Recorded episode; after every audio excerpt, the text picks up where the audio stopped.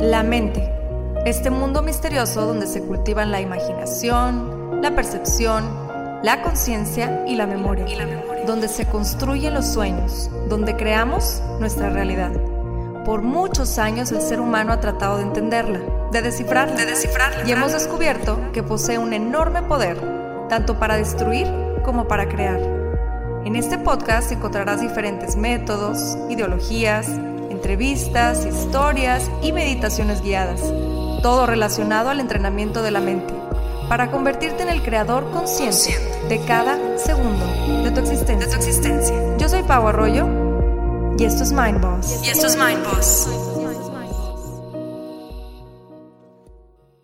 Bienvenidas y bienvenidos a un episodio más de Mind Boss. Gracias por acompañarme como cada miércoles.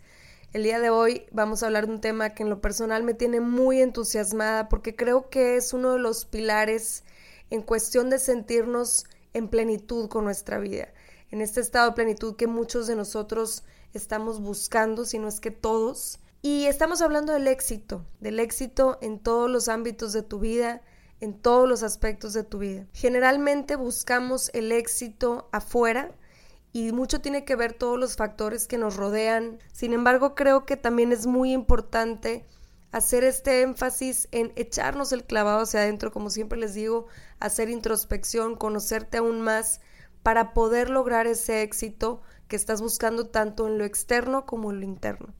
Para este tema tengo a una persona muy especial que nos acompaña el día de hoy. Él es un emprendedor latinoamericano, su carrera como empresario dentro del ramo inmobiliario parte de una visión muy original y fuera de lo común. El camino lo ha llevado a ser uno de los fundadores de 4S Real Estate, una empresa de consultoría inmobiliaria con presencia en más de 18 países.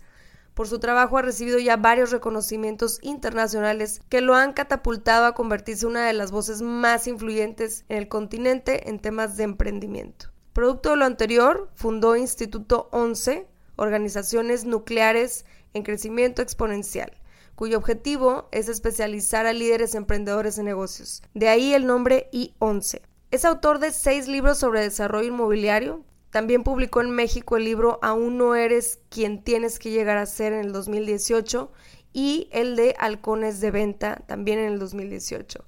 Está por salir en noviembre Las 11 mentiras de los negocios. Su nombre suena en Latinoamérica ya no solo como una de las voces más influyentes dentro del real estate, sino como uno de los emprendedores con mayor proyección en el continente. Por eso él divide su tiempo entre países como líder de Instituto 11, conferencista y mentor de emprendedores latinoamericanos. Es un honor tener a Carlos Muñoz aquí con nosotros. Carlos, bienvenido. Muchísimas gracias por acompañarnos. Al contrario, gracias a ti, Paulina. Cuando me llegó tu invitación dije, tengo que hacer este podcast porque no he hablado lo suficiente de la importancia del juego interno del cerebro. Y hay una frase que me encanta, una frase de Carl Jung que dice que, este, hasta que hagas lo inconsciente consciente, entonces vas a poder dirigir tu vida. Y si no lo haces, o sea, si, si no logras este, este, cambiar este juego, todo le vas a llamar destino. ¿no? De hecho, la frase correcta dice, hasta que hagas lo inconsciente consciente, eso va a dirigir tu vida y lo llamarás destino. Creo yo que la mayor parte de la gente vive metida en el destino. Y yo te preguntaría a ti como experta, ¿cuánta gente crees que no ha hecho eso inconsciente consciente? ¿Cuánta, ¿Cuánta gente crees que son víctimas del destino? Yo creo que mucha gente que viene conmigo se creen víctimas del destino. Y, yo creo que sí es como un algo que los topa, ¿no? Ese, ese ser víctimas del, del, destino parte de que no hemos reconocido el juego interno que tenemos que jugar en nuestro cerebro, en nuestra mente. Y entonces, si partimos de ahí, yo te diría que el 95% de la gente que conozco yo todos los días no se ha hecho la tarea de tomar conciencia del juego interno. Y eso de nada sirve que tengas al mejor coach, al mejor mentor de negocios como yo, que te puede impulsar hacia adelante, si por más que te ayudo a jugar el juego que estás tratando de ganar allá afuera, no, estás, no, has ganado tu juego interno primero. Pero primero tenemos que entender este juego que está atrás. ¿Cómo le hacemos para descifrar y para derrotar al destino. Yo creo que mucha gente está persiguiendo su destino. Yo quiero derrotar al destino. Pero luego alguien que no tiene las herramientas se siente y dice, ah, cabrón, ¿y cómo chingados le hago? O sea, estoy parado aquí, pues sí, Carlos, está poca madre, sí, tú eres, pero güey, dime cómo, ¿no? Entonces me puse a pensar qué es lo que tenemos que transmitirle a tu gente que quiere realmente reposicionarse de este juego interno. Entonces el primer punto para mí tiene que ver con controlar los estímulos. ¿A dónde va la atención de la gente? Yo creo que generalmente al qué dirán. Como que generalmente vemos esa preocupación en el qué dirán, me veré o no me veré exitoso, eh, cómo me ve la demás gente, ¿no? Y, este es un tipo de estímulo. El otro tipo de estímulos es lo que te bombardean los medios y te bombardean, o sea, te bombardea la gente. Por otro lado, te bombardean los medios. Por otro lado, te, te, bombardean todos, ¿no? Y entonces empiezas a... Ahora, una cosa que sí quiero dejar bien claro es que somos ciegos al volumen de estímulos que traes afuera. Entonces, yo lo veo así como, imagínate una persona así súper obesa, tragando a lo bestia, pero sin preocuparse por la calidad de lo que se está tragando.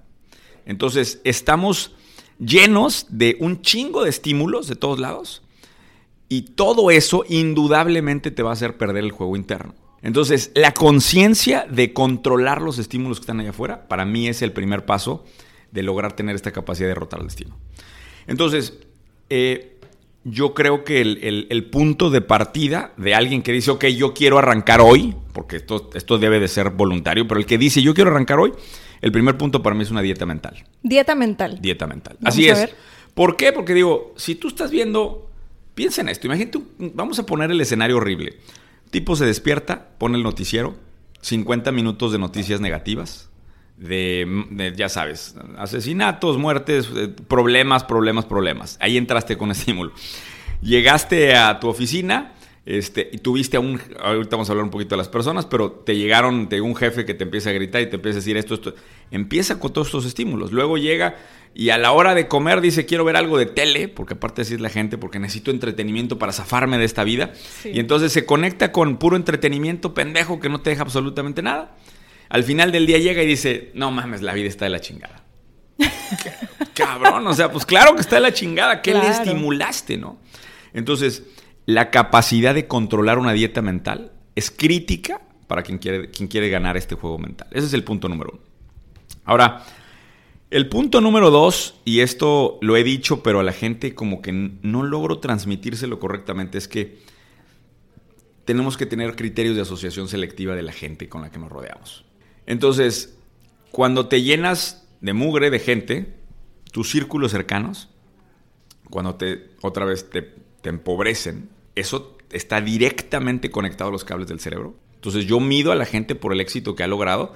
Y, no es, ojo, no, claro en dinero, lo claro en logros en las empresas, que estén creciendo sus empresas, que los números estén ahí, que estén esforzándose, el tiempo que le dedican, o sea, pero sí quiero ponerle un número para poder cuantificar a la gente. Yo hago eso pues tengo que estar filtrando. Claro. Y entonces ahí es en donde entra tu capacidad de seleccionar a esa gente que te va a ayudar a, conectarte. Ahora, fíjate cómo estamos hablando de temas, este, yo me imagino que normalmente en tus podcasts pues, estás hablando más cosas internas, ¿no? De la meditación y esto y las actividades y hacer el yoga. Yo creo que no puedes llegar a todo eso sin haber hecho esta radiografía antes. Eso, o sea, lo de los estímulos de afuera, sí, sí, sí. lo de la gente. Yo creo, eh, Paulina, que por más chingona que seas tú y tengas 10 terapias a la semana con un cabrón, si se está metiendo mierda afuera, no vas a poder arreglarlo. Totalmente de acuerdo. Sí, sí, sí. Yo creo que es un factor súper importante y muchas veces hacemos ese error que tenemos que hacer todo interno, ¿no? Porque ahorita se está muy, muy de moda como esto de al interior y trabájate tú para poder ver al exterior. Yo digo que no, que es una combinación de las dos cosas, porque no puedes dejar una realidad afuera, estar trabajando nomás en ti y esperar ver resultados de esa manera. Tienes que hacer una fusión de las dos simultáneamente. Y esta es la, o sea, para mí la radiografía es muy sencilla. Llega el güey y te dice, no, es que están de la chingada mi vida, mi destino y la madre, lo que digamos hace rato. Y luego ya haces la radiografía y estímulos de mierda, gente de mierda, pues no te puedo sacar ni de broma de ahí. Exacto. Ni de broma. Después de ahí, llego a mi tercer punto, que tiene que ver con posicionarse en un modo de aprendizaje la gente cree, y entiendo perfectamente por qué cree eso, la gente cree que el conocimiento es como un terreno finito, que cuando te gradúas y te dan un papel que dice yo soy un chingón en la licenciatura o en la maestría o en el doctorado o en el papel que tengas, eh, entonces ya conquistaste el, aprendizaje. y, te juro que me sorprende la cantidad de gente que yo admiro o que yo admiraba, que le dan el papelito y haz de cuenta que le apagan un switch en el cerebro. Y se frena y se muere por completo. Entonces, la gente que se detiene en ese modo de aprendizaje, lo que termina pasando es que otra vez, haz cuenta que paraste en seco la máquina. Yo creo que el, conocimiento siempre me dicen, oye, Carlos, ¿por qué, ¿por qué siempre estás así? Pues porque yo voy entendiendo que va a crecer. O sea, para mí el, conocimiento va creciendo todos los días. Entonces, si no estás caminando esa cancha, no estás avanzando. Entonces, ahí es en donde creo, digo, y obviamente este, hay una gráfica que me encanta que habla de la zona de confort, ¿no? Cómo sales de la zona de confort a la zona de miedo y de la zona de miedo sales a la zona de aprendizaje. Si están en la zona de aprendizaje, que es previa, digamos, a la zona de crecimiento, ya están dando la mitad del camino pero la gente ya no quiere aprender.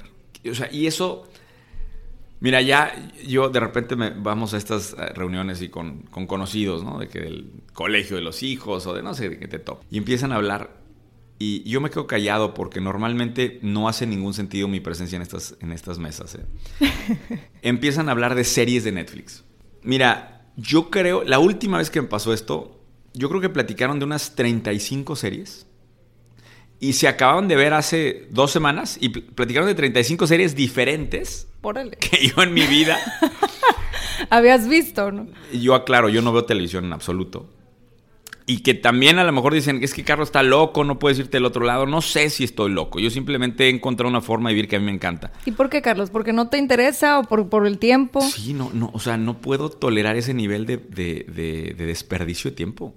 O sea, estoy tan programado con eso. Insisto, igual equivocadamente, pero yo, yo, yo estoy programado. Ahorita vamos a hablar del, juego de programarte, pero yo estoy programado por algo que quiero lograr. Claro, tienes tu objetivo bien claro. Claro, entonces yo sé que el oro molido es el tiempo y sé que Netflix es un hoyo negro, es la cocaína que te destruye de los objetivos. Entonces, ay, Dios mío, este, ¿cómo le dices a alguien entra, o sea, porque está muy fácil ahorita en el podcast. Sí, hay que ponernos todo en modo aprendizaje y todos felices. Y luego llegas en la noche con tus amigos y platican de 40 series que están poca madre y te urge llegar a tu trabajo a conectarte a pinche Netflix a ver las 10 series y además en modo sprint que ves 10 capítulos en la noche. O sea, te drenaste de todo la posibilidad de crecimiento que tenías ahí. Claro, y el tiempo, como dices tú, o sea, es, invertir tiempo en a lo mejor cosas que no te van a hacer crecer finalmente. Entonces hay que tener súper definido el objetivo y ver cómo integras, integras el tiempo en eso, ¿no? Y está cabrón, o sea, está cabrón porque la gente no lo va a dejar. Lo que pasa es que es como un escape, ¿no? También, de la realidad. Entonces mucha gente lo usa como escape, ¿sí? O sea, es el, el, me hace sentir de cierta manera Bien. Bien, pero es temporal, ¿verdad? Y luego, ¿qué onda? Y regresas a la vida que tienes que seguir creciendo y, seguir aprendiendo, ¿no? Entonces... Según Paulina, experta en mindfulness, ¿cuántas series debiste haber visto el último mes? Yo, en lo personal. No, no, a, la gente. O sea, tenemos que decirle algo. A ver, a ver, y esto también va para mi gente, porque yo también les tengo que aclarar. Si en el último mes has visto más de tres series, en mi, en mi punto de vista, igual y yo estoy loco, ¿eh? Pero si viste más, de, más de tres series en el último mes, estás de la chingada. Sí, yo estoy de acuerdo contigo. Estoy de acuerdo contigo. Yo creo que, sirve como escape, a lo mejor, no sé, que te avientes un capítulo tal vez cada dos, tres días. Pero ya que tengas, o sea, como el, hábito de. Te van a mentar la madre los expertos. Todos me van a mentar la madre. ya veo abajo los comentarios de que esta mujer no entiende de Game of Thrones. Sí, y estas cosas. O sea, bueno, ves que por eso se quejan, por eso se quejan. O sea, por eso para mí todo esto va atrás. Y yo creo que, regresando a este tema del aprendizaje, eh, una de las cosas que, yo he entendido es que el aprendizaje no está en un solo modo. O sea, también la gente cree que es que aprender es ir a la escuela, sentarte en una banquita y hay un güey ahí que te dice algo de un libro que está pendejón. Y entonces, eso es lo que creen del aprendizaje. Y para mí el modo de aprendizaje del salón de clases es uno, pero también hay otros tres tipos de aprendizaje, ¿no? Cuando aprendes de otros, claro. que ese para mí es fundamental. Cuando aprendes al hacer cosas, sí, que esa es la experiencia. Y cuando aprendes en el juego, en la imaginación y los viajes. Los cuatro ángulos van convirtiéndose en una mecánica de aprendizaje que te va llenando y te va ayudando a avanzar en esta cancha. Okay. Ahora, aprender, eh, yo lo veo como es, marginal lo que aprendes. O sea, de lo que ya sabes es muy poquito. Puede ser una idea, puede ser un gramo de idea. Y entonces la gente dice, ¿para qué Carlos le dedicó cinco horas de la semana pasada a aprender? Cuando ya sabía todo eso, nomás lo repasó y aprendió quizá un renglón más en su tema. Pero no es el hecho de lo que aprendiste, es el músculo de estar aprendiendo. Ok, sí, totalmente de acuerdo. Eso es lo que la gente no entiende. Entonces... Que se tiene que estar ejercitando constantemente, ¿no? Claro, o sea, al final de cuentas, ese es el tema. Yo estoy lanzando, próximamente tenemos un grupo de Mastermind y estamos lanzando una maestría y se va a llamar la maestría eterna en emprendimiento. Wow, me encantó el nombre. ¿Por qué? Por lo, que estamos platicando. No, no, acaba. No acaba. No acaba nunca. O sea, yo no te voy a graduar nunca, nunca en la vida te voy a graduar de mi programa porque ni yo estoy graduado. Con esa mentalidad yo creo que la gente puede ahora sí entrar a entender lo que pasa en su cerebro. Ahora, todas estas cosas te van a permitir llegar a mi cuarto punto, que es volverte director y controlador de tus emociones, de tu sistema de, creencias. Ahora sí, de lo que yo llamaría el mind boss, como dices tú. y este, llegar a este punto necesita un autoconocimiento radical, que ese es en donde yo creo que la gente se pierde. Ok. O sea, para mí el punto de, de donde te desconectas es porque escuchas un montón de cosas, escuchas expertos, pero no conectan conmigo, y entonces no sé qué hacer y me, desconecto. Entonces, yo creo que hay un problema de autoconocimiento muy fuerte. Y ese es otro tema que si me preguntas a mí, yo no soy experto en psicología, es una de mis grandes fortalezas, que yo tengo claridad de quién soy, qué hago y hacia dónde voy y cuáles son mis fortalezas y cómo, y cómo funciona y cómo funciono mejor. O sea, yo he optimizado todo, pero eso en función de mi autoconocimiento. Las recetas que yo doy no necesariamente aplican para ti. Claro, y, ahora eso me imagino que fue un proceso, ¿verdad? Sin duda. Sin duda, un, un proceso para mí de aprendizaje del punto pasado que decíamos, que aprendí algunas cosas de otros, aprendí otras cosas de libros, aprendí otras cosas de viajar, aprendí otras cosas de la imaginación de jugar y aprendí algunas del salón de clases. Exacto. Pero fui creando un sistema propio basado en un autoconocimiento radical, que es lo que yo te diría. Y ese sistema propio maximiza el resultado de las fortalezas. El otro día me decían una gente ahí en las redes sociales, es que los influencers son como superhéroes. Cada una tiene sus fortalezas, su fortaleza, ¿no? Cada uno tiene su poder.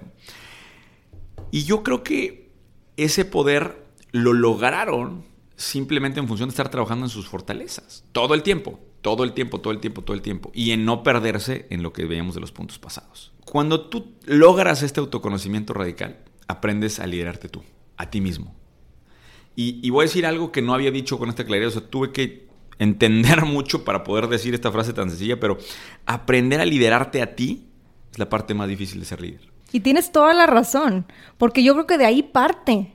Para, para poder lograr ser líder, es como decías ahorita, o sea, no puedes llegar a nada de estos objetivos que tienes y que estás planeando si no te autoanalizas y, si no te conoces. Y los, y los, oye, los haters seguro van a decir que hay un pleonasmo ahí, porque ¿cómo puedes liderarte a ti si liderazgo es empujar a otros, no?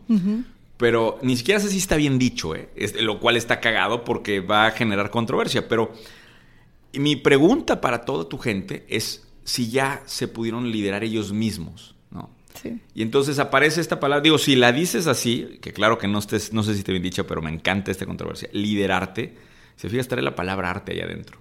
Entonces me encantó, cuando la volví a leer dije, mm, mira, es que el arte de ser líder comienza a liderarte a ti mismo. Está excelente eso. ¿eh? Me encanta, me encanta el contexto y me encanta cómo lo estás poniendo porque tienes toda la razón. Es una, es, es un arte y es, y es tanto, como decíamos ahorita, tanto hacia afuera como hacia adentro. Más aquí yo creo que sí tiene mucho que ver esta parte de, de verdad, echarte el clavado, hacer introspección, conocerte, aceptar tus fortalezas y tus debilidades. Creo que es ahorita lo que también vamos a estar platicando, aceptar tus fracasos. Está divertido y a la vez creo que va a ser un enorme punto de choque porque yo creo que el, el, el 91% de la gente es empleada o no trabaja. 9% de la gente realmente es emprendedora, así, está haciendo sus propios sueños. Y, yo creo que ese 91% no ha podido lograr esto. El autoliderarse. Es correcto, no ha podido. Entonces, híjole, qué difícil que te lo digan en tu cara tú, mi querido Godín, que estás allá afuera, que yo sé que estás a punto de abrir el topper de arroz y espagueti que te hiciste en la mañana. A ti, mi querido Godín, que estás allá abriendo el topper, ábrelo, mételo al micro, por favor, saca tus cubiertos de plástico que contaminarán al mundo Y conforme estés dando la primer cucharada, quiero que te acuerdes, cabrón, que no has podido superar el primer paso que es liderarte a ti mismo. ¿Qué tal?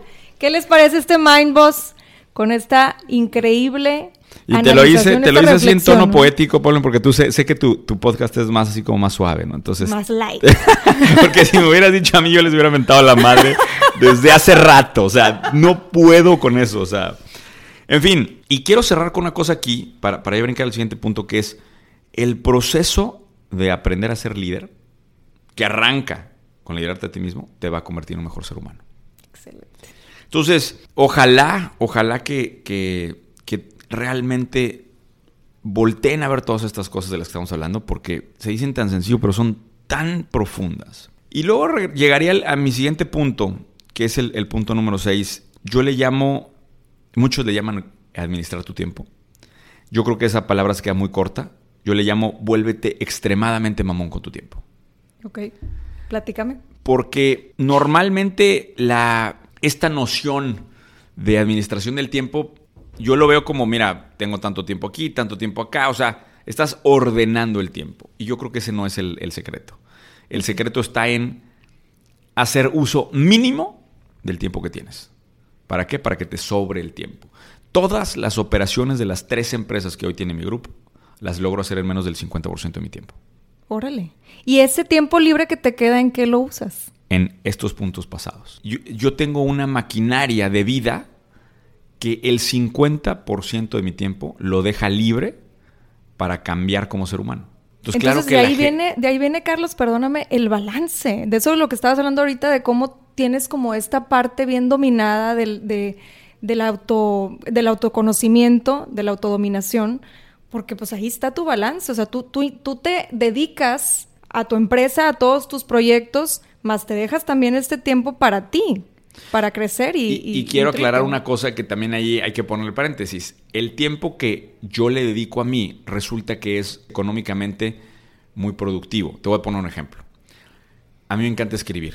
He escrito ocho libros, ahorita estoy por publicar mi noveno que me tiene muy contento. Escribir es parte de ese 50% que yo no, lo, yo no lo categoro como dentro del tiempo de mi empresa. Yo lo categoro como tiempo mío porque realmente lo amo hacer. Entonces estoy aprendiendo y estoy escribiendo. Y resulta que ese libro que escribí pues después le da batería a una empresa completa y me genera mucho dinero y todo, ¿no?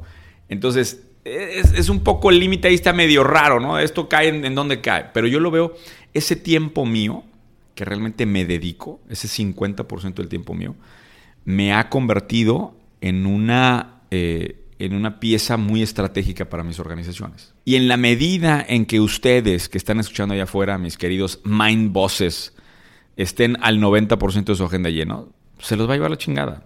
Porque no están, o sea, no hay forma de que alguien crezca con una agenda 90% llena. Porque no tienes ese espacio para crecer, ¿no? No hay, no hay. Entonces, eh, volverse extremadamente monos con su tiempo. Ahora, quiero eh, también hablar de otro punto que, que, me parece importante. Ya no me quedan 12. Tengo un gran problema con la gente que divide a las mentes creativas y artísticas de la gente de negocios. Yo también. Yo también estoy de acuerdo contigo en eso. O sea, ¿Por qué? Trazaron una línea y entonces dicen, ok, ahí te va. Si es creativo, ah, sí, seguro va a ser un güey jodido ahí en la calle, este, pintando y tratando de hacer algunas cosas, este, pero bien creativo, por un lado, ¿no? Por otro lado, ah, si eres de negocios, ah, entonces tú eres el güey del saco negro, este, de eh, eh, todo ordenado en una oficina corporativa que no se le mueve un pelo, al, o sea, y entonces yo volteo y digo, pues yo no soy el, artista, el starving artist, como dicen los gringos, el artista muerto de hambre, yo no soy ese. Pero tampoco soy el güey de negocios, aburrido, metido en operaciones, no soy ese, o sea... Yo creo que ahí cabe, cabe recalcar que, que no tenemos que definirnos tanto en ese aspecto. O sea, es ser tú y encontrar tu esencia. Eh, y, para mí, eh, por ejemplo, ahí, cuando yo me respondía de mi esencia, yo me considero un estratega creativo. Entonces, el, el tener un pie en los negocios y un pie en la creatividad es lo que me ha permitido también estar en control de mi propia mente. ¿Por qué creo? Porque si estás muy del lado de orden y del lado de negocios y de dinero, es, es tortura para el cerebro. Porque es rutina, porque es... Entonces el cerebro siente que no se siente feliz. Y si estás también del lado creativo, que es todo es crear, todo es... No hay rutina, no hay... O sea, hay demasiada diversidad, pero tampoco hay dinero, la mente se siente como prisionera de que no no puede como, o sea, no tiene logros en donde puede decir, ah, ok, en esto estoy avanzando, ¿no? Sí, exacto. O sea, de un lado es irte mucho como a volar y del otro es arraigarte tanto que no te mueves. Entonces yo creo que aquí sí, como dices, es... Voltear de un lado, brincar de un lado un día, despertar, creatividad, inventar, y luego voltear y decir, ah, ok, ahora me voy a la empresa. Ahorita, de hecho, tengo que ir a mi empresa. O sea, ta, ta, ta, orden, procesos, nos, queda, nos queda dinero. Okay, y luego regreso y así voy. Claro. Entonces, en esa posibilidad de vivir estas incongruencias, es en donde yo he encontrado mucho del balance. Yo creo que, y esa parte la he dicho mucho, ¿eh? Eh, por ejemplo, te dicen los líderes, ¿qué debe ser el líder? Este, no debe ser micromanager, pero tampoco eh, debe ser libertad. Pues yo creo que las dos cosas. Un gran líder, cuando es un tema importante, se mete al detalle de una forma encabronada, pero también cuando está viendo la película completa, no, ni te dice nada, haz todo tú. Entonces, creo yo que a diferencia de voltear a ver esos promedios, los líderes y estos mind bosses son los extremos y se mueven de extremo a extremo. Entonces, regresando al extremo de mente creativa contra mente de negocios, tendríamos que analizar con tu gente qué tanta capacidad tienen de moverse en el espectro. Que eso para mí es la, la tarea. La clave, ¿no? La clave. Y eh, finalmente llego al último punto que hablo de la introspección mental. Eh, y esa introspección mental es el reposo de los músculos de allá arriba, no solamente el cerebro, de toda tu conciencia. Y creo que ahí es en donde, en donde tú haces la meditación, la que, la que platicas. Y yo tengo un arma secreta, al igual que tu meditación. Eh, para quienes no nos estén viendo, eh, estamos en la oficina de Paulina y tengo mi arma secreta aquí. Y es un cuaderno que tengo en donde voy llevando el control de mi vida. Porque si no bajo las ideas a un papel, empiezan a, haz cuenta que empieza a ver como tráfico en mi cerebro. Para mí la meditación es sentarme a bajar mis ideas a papel. Ese es meditar. Entonces, mi meditación que hago pues, cada dos, tres días, literalmente, me, permite bajar mis ideas a papel y tener este cuaderno mágico, de repente la gente que me ve en video lo ve, en donde voy anotando mi vida completa. Y este cuaderno es una manifestación clarísima de lo que es meditar. No lo necesito volver a leer, ¿eh? O sea, no, ni siquiera tengo que regresar. Es más, acabo el cuaderno y lo dejo en, mi biblioteca y no vuelvo a ver de él. No, no, sé de él después. Pero el hecho de que ya haya bajado a papel una idea original mía, para mí es un descanso extraordinario. Cuando tienes un problema, cuando tienes una situación de vida, de negocios, de lo que sea, eh, adentro de tu cabeza es un monstruo que te está haciendo muchísimo ruido todo el tiempo te está atormentando. Cuando lo bajas al papel, es un renglón. Para mí es como cuando abres la lata de atún, eh, agarras el abrelatas. Para mí fue un proceso de abrir la lata de cómo opera mi cerebro. Entonces, ojalá que algunas de estas cosas sean de utilidad para tu gente, Pau. Y pues digo, encantado de la vida de poder sumar un poquito más, porque yo sé que los que vas curando tú, se van volviendo emprendedores y me los vas mandando a mí para que, yo, para que yo les dé un empujón este, ya en negocio. Y quiero cerrar nada más diciendo que en la nueva empresa que tengo de Ionce Digital estoy dando mentorías a CEOs, empresas ya consolidadas que por lo menos facturan un millón de dólares al año. Este, de ahí hacia arriba, encantado de la vida, contáctenme en mis redes sociales, ahí están. Eh, estoy para ayudarlos al final. Muchísimas gracias, Carlos. De verdad que, agradezco mucho tu aportación. Sé que van a llevarse todas estas herramientas, el cómo, el cómo ir creciendo a partir de todo esto, de este autoconocimiento. Carlos, gracias por, por acompañarnos y nos vemos en otro episodio de Mindboss el siguiente miércoles.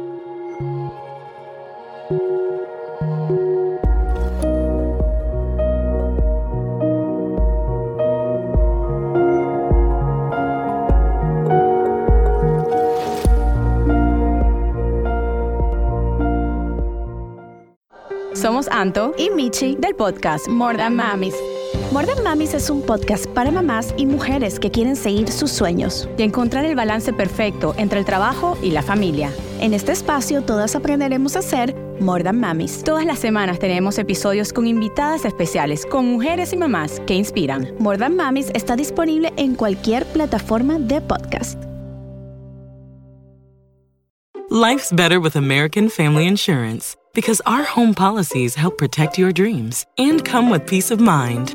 Save up to 25% by bundling home, auto, and life. American Family Insurance. Get a quote, find an agent at amfam.com. Products not available in every state. Discounts may not apply to all coverages on an auto or home policy. Discounts do not apply to life insurance policies. Visit amfam.com to learn how discounts may apply to you. American Family Mutual Insurance Company SI and its operating companies American Family Life Insurance Company 6000 American Parkway, Madison, Wisconsin.